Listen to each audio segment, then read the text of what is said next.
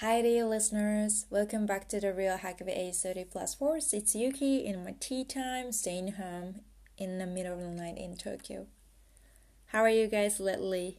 Hope everything is well with you and your family, plus your beloved people. We're mostly on the same board in this quarantine. Please stay safe and strong. We're all in this together. I'm really grateful for essential services and every single local healers around the globe. Sending you all a massive appreciation from the bottom of my heart to those who are making a difference for us during this pandemic. Many who are stepping up during this crisis, especially medical professionals. Again, thank you all very much for your efforts in making this world works. So, anyways, today's episode is We'll start where we left off. Meaning about relationship. So, well, episode 005 is waiting for you. Let's go.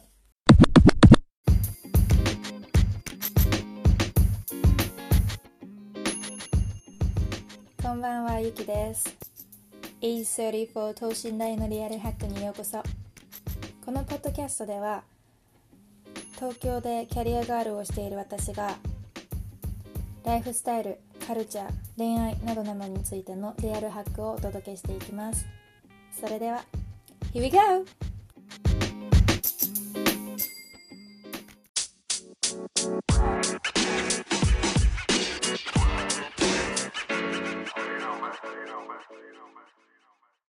皆さんいかがお過ごしですか？ゆきです前回のエピソードに引き続き今回も恋愛の話をみんなとシェアしていくんだけれども覚えてますか？恋愛っていうのはいつでもできる。どこでもできる。何歳になってからもでもできる。そして恋愛すればするほど女性は綺麗で輝いていくよっていう話しました。じゃあこの恋愛っていうのは一体何で起こるんでしょうか？今までね恋愛してきた過去とか今誰かに恋愛して恋してる？そういう気持ち本当に自分にどれだけ必要なんでしょうか？今日はねそのことについて紐解いていきます。皆さん恋した時ってどういう感情ですか？誰かに夢中になってもうご飯も食べられないとか。たった一言の LINE テキストが来ただけでもう空に戻るような気持ちになっちゃったりとか。一日のうちで彼氏のことをねずっと考えちゃったり。電話で彼の声を聞くともうドキドキしてすごく嬉しくなっちゃうとか仕事中とかさ授業中とか家族といる時とかにもさついつい考えちゃうとかありませんか？皆さんどうでしょうか？私は初めて彼氏ができた時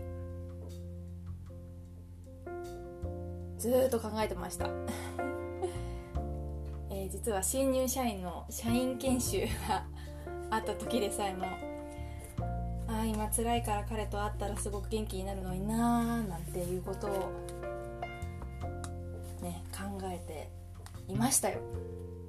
それでねまあ前は私がこういう風に強烈にね恋愛にすごく興味があるとかなんか情熱的な恋がしたいって思ってたのはまあちょっと私があの恋愛っていうものに取りつかれていたりとか恋愛が大好きだからからなのかなって思ってたんですよ。ですがこれはですね皆さん恋愛は万国共通の現象ですよ。でであるからして人間性の一部なんです。だからさあの男性と女性今だとあの男性性と女性性とかって言われることもあるけれどもこういうねあの、まあ、お互いのパワーに見せられて悩まされてね当惑させられてで文化の違いとか時代とかね年齢性別民族宗教までも、ね、乗り越えちゃうっていうものなんですよね。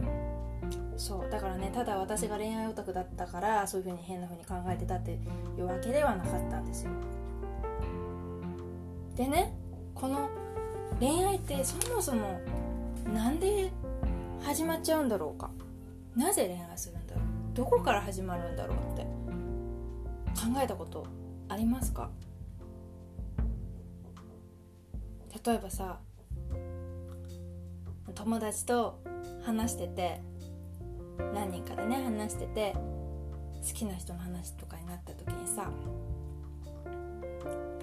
もしも友達から「ねえねえあのあの人がねあなたのこと好きみたいだよ」とか「あなたのこといつも見てるよね何々くん」とかって言われると「えそうなの？あの人私のこと好きなんだ」とか「えあの人から意識されてる自分ってなんかすごいいいな」って思ったりとか、うん、あとはさもう本当に好きな人がいて、まあ、好きな彼のことをさもう本当に好きなんだけどもう言えなくてその気持ちをね本人に伝えるなんてもうそんなもってのほか友達にすら伝えられないし家族にも伝えられないしさもう話すのはペットの犬だけとかまあそんな人いないか。えっとね心の内にずっと秘めちゃうとかってさいう人ちょっと彼を見ただけでね窓越しとかなのかな。見ただけではあもう今日彼を見られただけで幸せとかってなっちゃう。ね。そういう経験ありますか？どうでしょうか皆さん。そうこれね今今 なまっちゃったよ。今あげた例。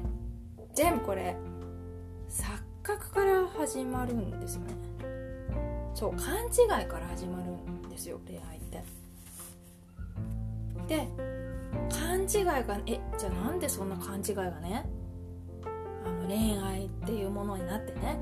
恋愛で結構面倒くさいことも多いじゃないですか。ななんでそんな面倒くさいことに対してね錯覚なんか起こしちゃうわけよって。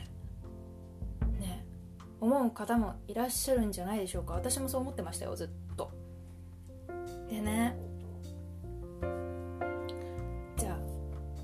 なぜこの錯覚面倒くささね通り越してまでも恋愛しちゃうのか恋愛に見せられてしまうのかこれ面白いですよね。だってさ昨日まで全然知らなかった人がなんか自分の世界の中にいきなりね,、まあ、ねドアから入ってきて「こんにちは」って。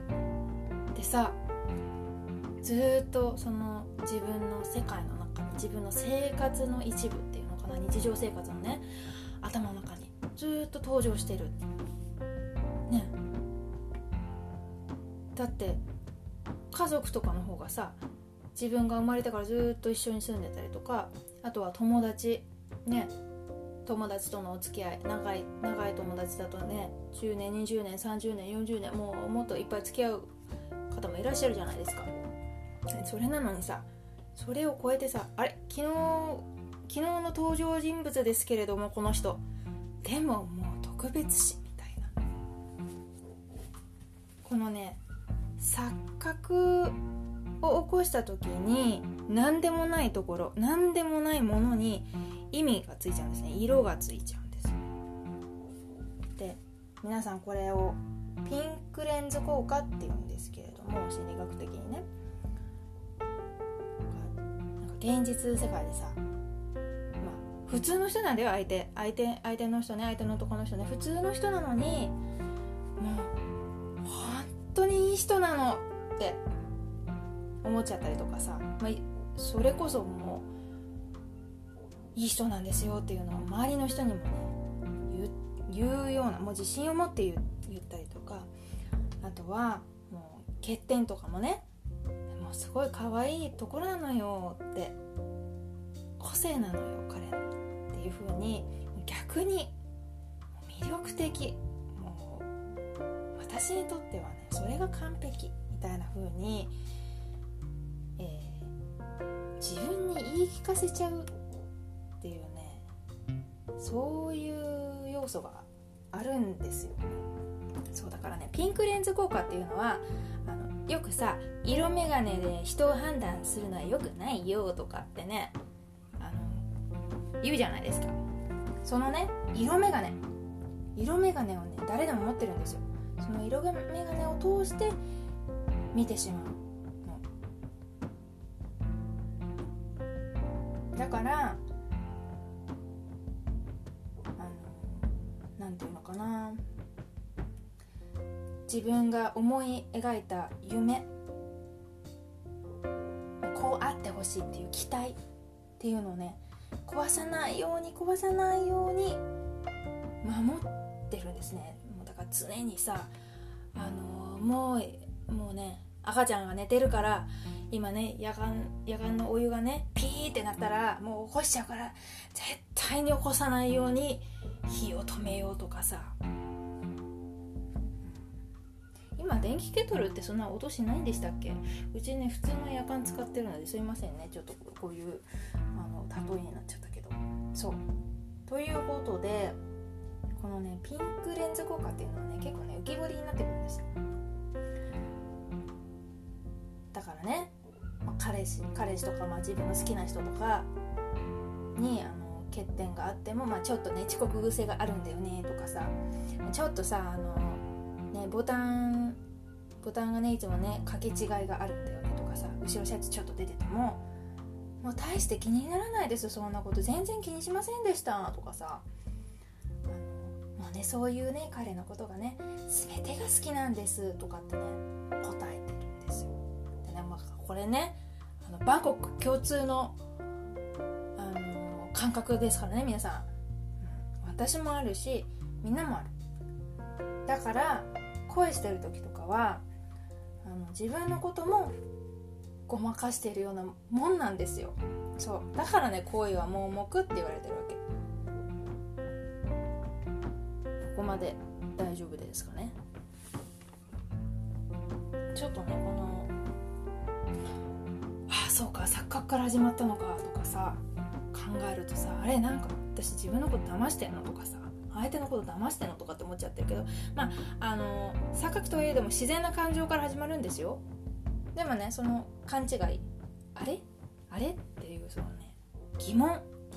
疑問から問題って問題っていうかなあのうん疑問から始まるんだよねことは。そうそう。でさそのピンクレンズ効果っていうのがもう最大限にもうねパンパンに膨り上がっちゃと自分の中で。例えばさあのちょっと映画行こうよとか、まあ、ちょっとさ、まあの「こんばんは」とかね。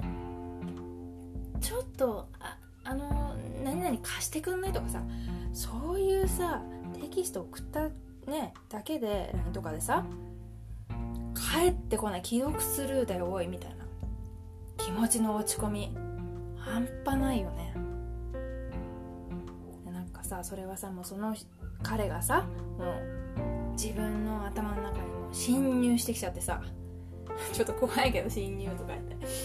あの考えの中にね侵入してきちゃって。でもそっちがもう最重要なんか最重要事項みたいになってしまって気持ちにムラが出ちゃうんだよね。これ悲しいかな。気持ちにムラが出ちゃうんですよ。だけどね。なんか、まあ、気持ちにムラが出るからこそあの心をね駆け巡るような強烈な感情だったりとかああもうこの人と出会えて本当に幸せ嬉しいっていう、ね、次いつ話せるのかな今度いつ会えるんだろうとかこんな風に思ってくれた嬉しいっていう期待感。そう。あの私昔証券会社にいたんですけどね。株があのずっと上がり続けていてもうずっと上がっちゃってもうねこれ以上上がんないよっていうのをねストップ高って言うんですけどね。この恋愛のストップ高って私は呼んでるんですけど恋愛のストップ高起きちゃうんですよ。恋愛っていうもんは。でねこのジェットコースターみたいな急上昇そしてねストップ高が来たらストップ休むくんですよ。急上昇急降下。だからもうさよく真面目な友達とかでね多かったんだけれども私も。なんか夜とかね彼から連絡が来ないから寝れないとかもう辛くてねご飯も食べれないのって。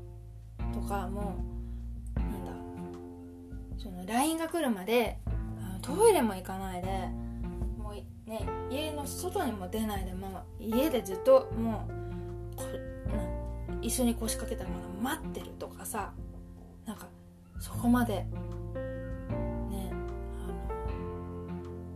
の相手に尽くしちゃうんですよね。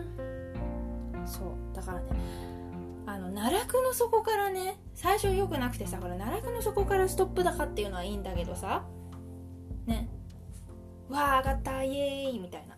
ただあのやっぱり心とか感情とかっていうのは乱高下しやすいものなのでこれをね冷静に平静にね保っていくことが重要なんですよ。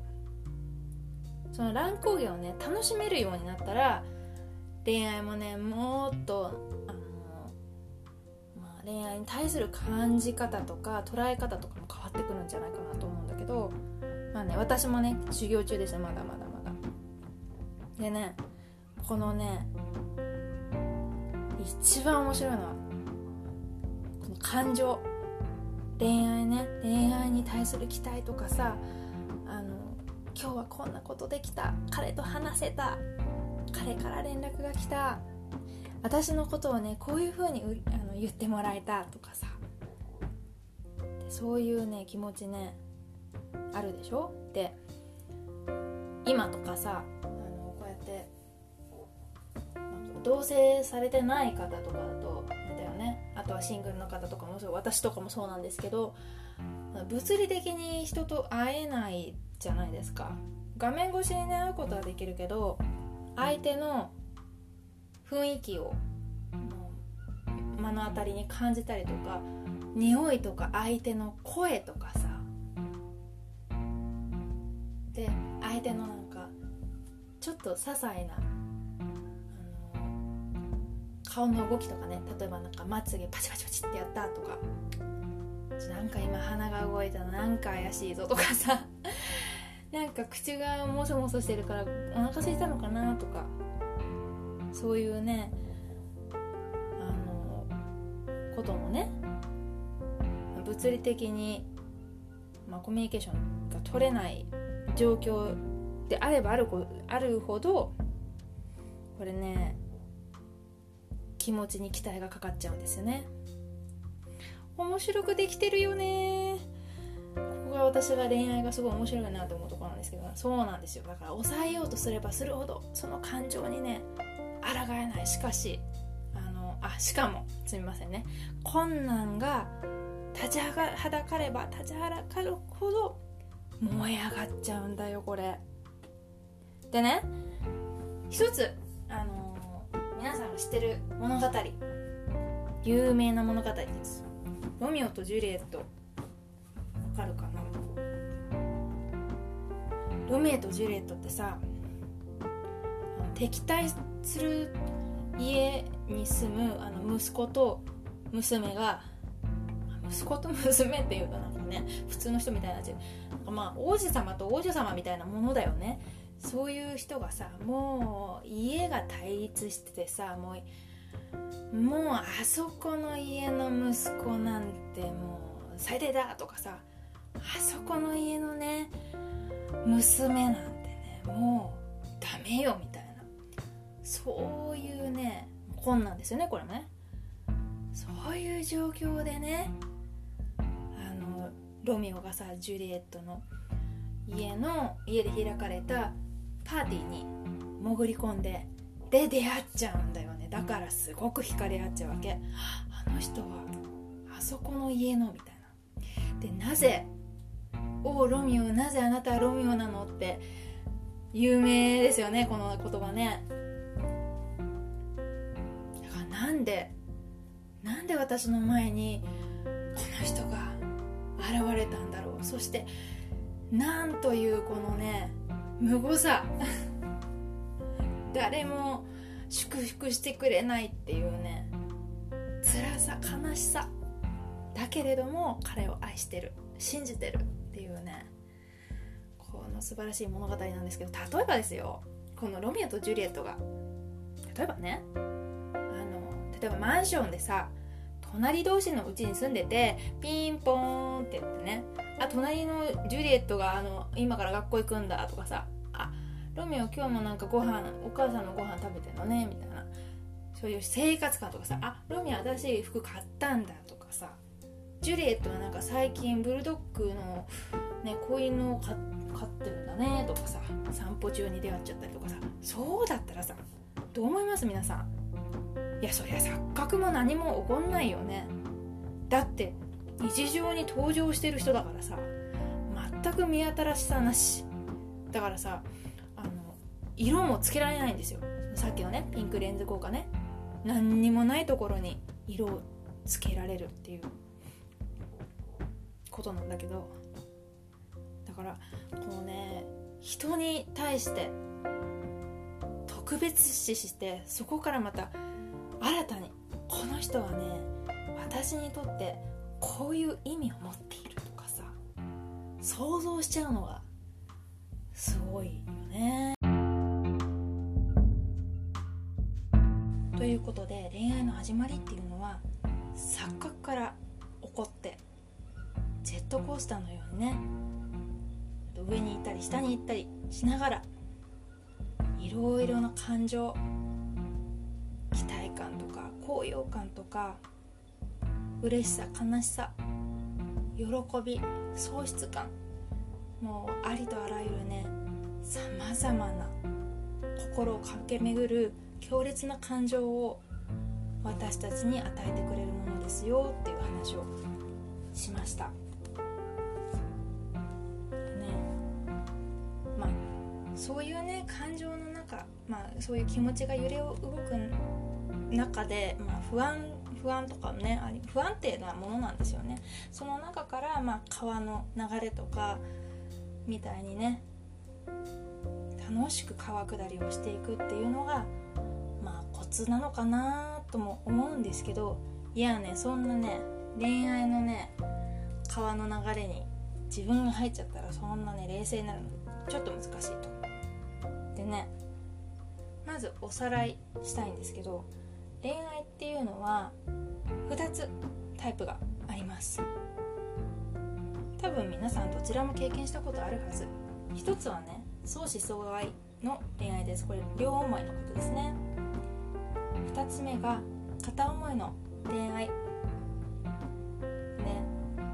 これちょっとさっきの話を思い返してほしいんだけれども両思いになると心がさ満たされてさもう希望とかさ高揚感喜びに満ち溢れた恋愛っていうのがすぐ想像できますよね。片思い。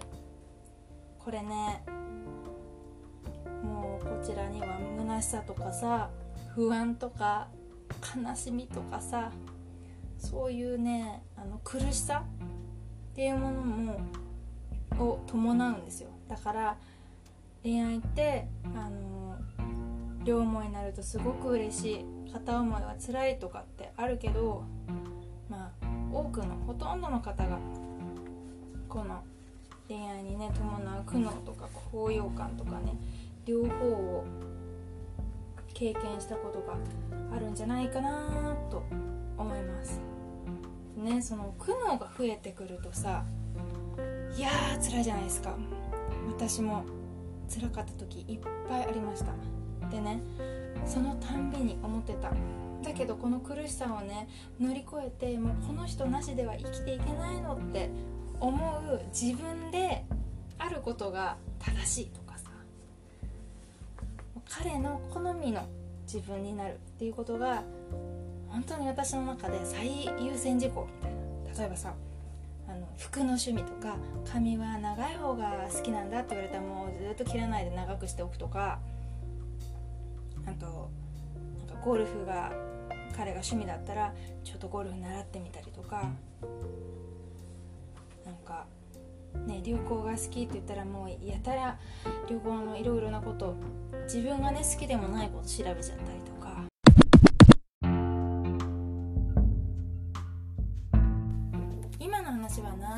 く想像つくなっていう方もいらっしゃいますかね。でやっぱり好きな人の好みの自分になりたいっていう気持ちがあって自然だと私は思います。だってねせっかく一緒に過ごすんだからもう相手にも好かれたいなっていう気持ちあるし相手の好きなもの好みのもの知りたいなっていうそういう探求心も出てくるからあの恋愛に夢中になっちゃうとねいろいろ趣味が似てきたりとかさ自分が今までね目もつけなかったゴルフさやったことないのに骨董品集めやったことないのにカントリーダンスとかなんだモーツァルトを聴き始めたりとかさそういうね人によっては仕事変えたりとか新しい場所に引っ越しちゃったりとかするぐらいまで愛する人を喜ばせるためならもう何でも受け入れちゃうっていうねそういうね柔軟さが私たちにはあるんですよ。面白いですよね。だから大体あの男性でもね女性でもねパートナーが好きなものなら何でも好きだったっていうふうに、ね、思う方はたくさんいるようですよ。でね一つアンケート結果をシェアしたいと思うんですけれどもアメリカニュージャージー州のラトガーズ大学。この大学で恋をしている状態についてのアンケートっていうのが、えー、調査行われたんですけど400名くらいの、えー、大学生が答えています。でねすごいよこれ。男性の79%と、えー、女性の70%スケジュールはね常に空けとく。その人とデートできるかもしれないからっていうふうに答えてるんですよ。だからねもうこれ時間自分の時間でさえも相手のために使う使いたいっていう風に思っちゃうですね。そうだからね恋に落ちたっていう状態は、まあ、相手の、まあ、なんだろううんパートナーのためにならもう生活ね、さっきのね家変えちゃったりとかさ仕事も変えちゃったりとかさ趣味とかさもう自分の顔形まで変えちゃったりとかさっていうねもう自分自身生活も変えてしまうっていうことができるんですね。これすごいパワーだと思います私。でねこの今のアンケート調査の結果。ピピンときた方いらっしゃるんじゃないでしょうか。そうです。私は前回のエピソードでお伝えしましたよね。恋愛は隙間時間でやることがおすすめです。と。そう。これね。その人と会えるかもしれない。その人と喋れるかもしれない。その人にうんその人となんだろう。接触できる可能性がある。その人とデートできるかもしれない。とかさ。その人を一目見れるかもしれないからとかっていうそういうねそういうね何でもないところに色をつけてねスケジュールをね開けちゃうの。でそうするともう24時間体制になっちゃうわけですよ相手に対して。だから私は隙間時間あのちゃんと見つけてそこで恋愛して。で自分のことをね自分のことを優先分のことを優先って自己中になれって言ってるわけじゃないんですけれども隙間時間のね無条件幸福はしない方がいいんじゃないかなと思います。でねこの隙間時間の無条件幸福って私は今言っちゃいましたけどあの恋愛をして綺麗になることとまあそれに加えて相手を喜ばせたりとか相手と喜びを共有する愛情を育む愛を育んでいく。っていうことと自分を犠牲にして相手にとにかく尽くす相手の言いなりになる。自分のね意思は関係なしにもう天秤ごと聞きますみたいな。ジャイアンとのび太の関係になっちゃダメなんですよ。これね違いなかなか違い難しいと思うんですけれどもをしている状況だともう愛されたいって気持ちとか愛したいって気持ちとかそういうね自分のあの心の底から湧き上がってくる感情に飲み込まれちゃって自分のことと相手のことの境っていうのがねなかなかつきにくくなってきてしまうんですね。そう。だからね不安定なのよ。わかります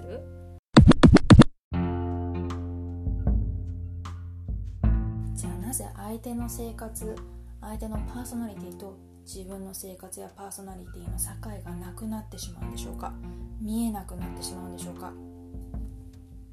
これはね愛されたいとか受け入れてほしい好きでいてほしい気にしてほしいそして傷つけないでほしい守ってほしい。感情の一致を求めるカナルなんですよ。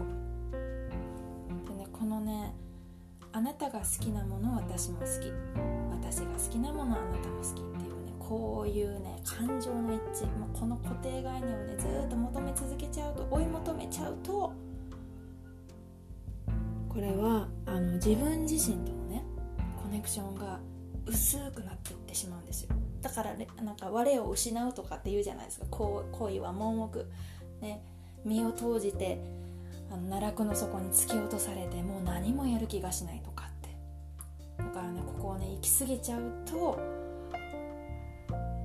ね自分のことを大事にすることが抜け落ちてしまうんですね。でさっきねその相手と付き合うことによって自分の趣味が変わるとか住むところ変わる仕事変わるとかさあの今まで知らなかったことにトライしてみるとかそれが本当にあなたが好きなことやりたいことワクワクすることであればあのやっていいんですよ。あのどんどんやってください。新しい可能性を秘めてるから私たちね。あのいろんなことにトライしてあの人生短い言われてるじゃないですか。だからいろんなことをトライして、いろいろなね世界を見ていくっていうのは大事なこと。ただその中で自分を犠牲にすることっていうのはこれは私は賛成できないなと思います、ね、愛されたいから不安不安だし愛されたいからだから彼とのことをずっと考えちゃうとかさ。もう無条件に愛されたいってもうしょうがないよね。そういうふうに思うのはしょうがない。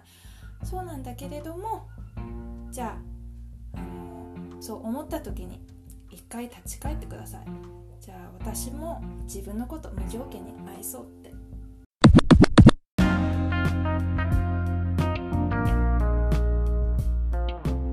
日のエピソードでは恋愛というのは作家から始まってジェットコースターのように急上昇急降下する心の変化があったり心をね駆け巡るような強烈な感情を味わえるそういうものが恋愛だよっていう話をシェアしました。じゃあ一体このずっとジェットコースターみたいなね気持ちを味わっていけばいいの私はっていう、えー、皆さん、えー、大丈夫です。次のエピソードで、えー、どうして恋愛した時にそういうまあ、不安感でね恋愛をしちゃう方と安心感で恋愛をしている方がいるのかっていうのをシェアしますので次回のエピソードもね待っていてくださいね。そして今日私が一番お伝えしたいこともう皆さん分かってらっしゃると思いますけれども、えー、自分の時間、ね、自分だけの時間自分のセルフケアの時間自分の成長の時間自分の学びの時間自分の趣味の時間いろいろありますよね。あの今忙しくてそんな時間がないって方はもう一日のうちでね1分でもいいんです。自分のことだけ考える時間をぜひ持ってください。でねあの何やっていいかわからないっていう方はあの私おすすめなのが深呼吸をしてみてください。座ってでもいいしあのよくねベッドの上で大の字になって私は目を閉じて深呼吸をします。疲れた時もう情報をね取りすぎもうスマホでねみんなね電磁波浴びまくりだから今ね、まあ、そそういう、まあ、日常からちょっと忙しい日常から離れてでそのパートナーとか家族からもちょっとだけ距離を置いてその自分とのコネクションを強める時間。自分自身とね仲良くなる時間。自分とデートしてるような。気分になりますよ。そういう時間を大事にしてみてください。やっぱりね愛されたいって気持ちは誰にでもあるんですよ。だってみんな明日朝起きてご飯の食べ方忘れちゃったとか、ね、洋服の着方忘れちゃったとかトイレの行き方忘れちゃったとかないじゃないですか。そういうねあの生理的なことと恋愛のねこういう感情っていうのは、まあ、似通ってるんですよ、心配しなくて大丈夫でも過度に不安になることはあのないですよ。大丈夫大丈夫。それでね最後に私また辛口なこと言っちゃうんだけど あの自分を犠牲にしてきた。今まですごく自分を犠牲にしてきましたとかさ。いやいやなんかまあ犠牲にねしてきたっていうふうにまあ思う方はしっかりねこれから生活を少し見直してみるのもいいかもしれません。私は過去、えー、自分を犠牲にした恋愛をしてきましたよ。その時はね自分の、えー、特に健康面体型について全くコントロールができていませんでした。約2 0キロ体重が太ってしまっていてでどうすることもできなかったんですね。なんで太ってるのかも自分でケアできてなかったし、まあ、どうしてちょっと食べただけで太ってるのかっていうか、まあ、太っちゃった時はねあの、まあ、食べてたからしょうがないんだけどね。あとは昼夜逆転生活をしてた時とかね働きすぎだったりとか私はいろいろな問題があったんですけれどもあの見た目自分の見た目皆さん自分の体好きですか？自分の声好きですか？自分のね顔自分の体のパーツ好きですか？見直してみてください。あなたが毎日、え、生活しているその証行動した証があなたの体に現れてるはずです。ちょっと疲れてるなと思ったら、まあ、体はサインをね発してくれるからちょっとじゃあ今日は早く寝てみようとかさ。あの喉が痛いから喉飴飲んであ 舐めてみようとか喉飴飲む人はいないよね。喉飴舐めてみようとかさ。今日はリラックスしたいからあの携帯とかパソコンとか見ないで一人でお茶しお茶の時間を取ろうとかね。そういうのがだんだんね体のことを考えてくると気持ちとか感覚とかも落ち着いてきます。でねそういうことできるようになってくると、まあ、隙間時間でゆったり安心して恋愛がねできるようになってくるんですよ。ということで今日もねなんか長く喋っちゃったけどさあの次回はじゃあ恋愛の安心感を得るためにはどうすりゃいいのよ？っていう話していこうと思ってます。今日もね最後まで聞いていただきまして本当にありがとうございました。私はこの時間が本当に楽しいです。皆さんとこういう風にね恋愛のハックをシェアできるっていうのは本当に感謝。ありがとうございます。それでは今日もね自分自身の時間リッチな時間を過ごしてください。では今日のエピソードはこれにて終了。また次お会いしましょう。See you!